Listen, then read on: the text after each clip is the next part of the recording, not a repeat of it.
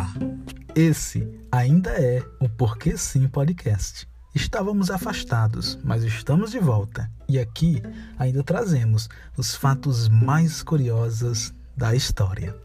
No episódio de hoje, nós iremos falar como surgiu a famosa expressão bode expiatório. Em muitas situações, Sabemos que uma pessoa inocente pode acabar sendo acusada e punida por algo que não fez ou não teve responsabilidade direta.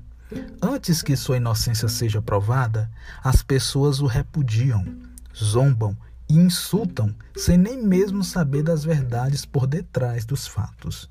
Em geral, os desavisados acabam sendo utilizados como bode expiatório. A expressão muitas vezes utilizada nem sempre merece uma reflexão do sentido original, que explica sua recorrente aplicação. Alguém mais precipitado pode até imaginar que seja uma expressão nordestina, tendo em vista que a criação de caprinos está bastante associada a esse território. Para saber de onde veio esse tal bode cheio de culpa, é necessário retroceder até as antigas tradições do mundo judaico. No chamado Dia da Expiação, encontrado no livro bíblico de Levíticos, os hebreus organizavam uma série de rituais que pretendiam purificar sua nação.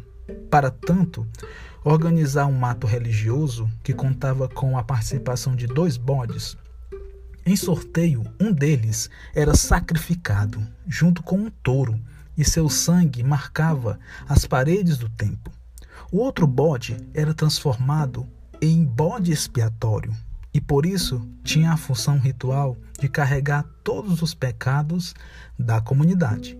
Nesse instante, um sacerdote levava as elevava as suas mãos até a cabeça do animal inocente, para que ele carregasse simbolicamente os pecados da população.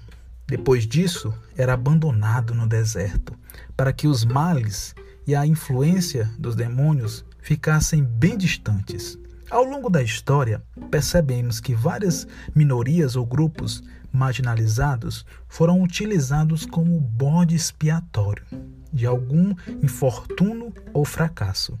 Em certa medida, os judeus foram ironicamente alvo de sua própria tradição.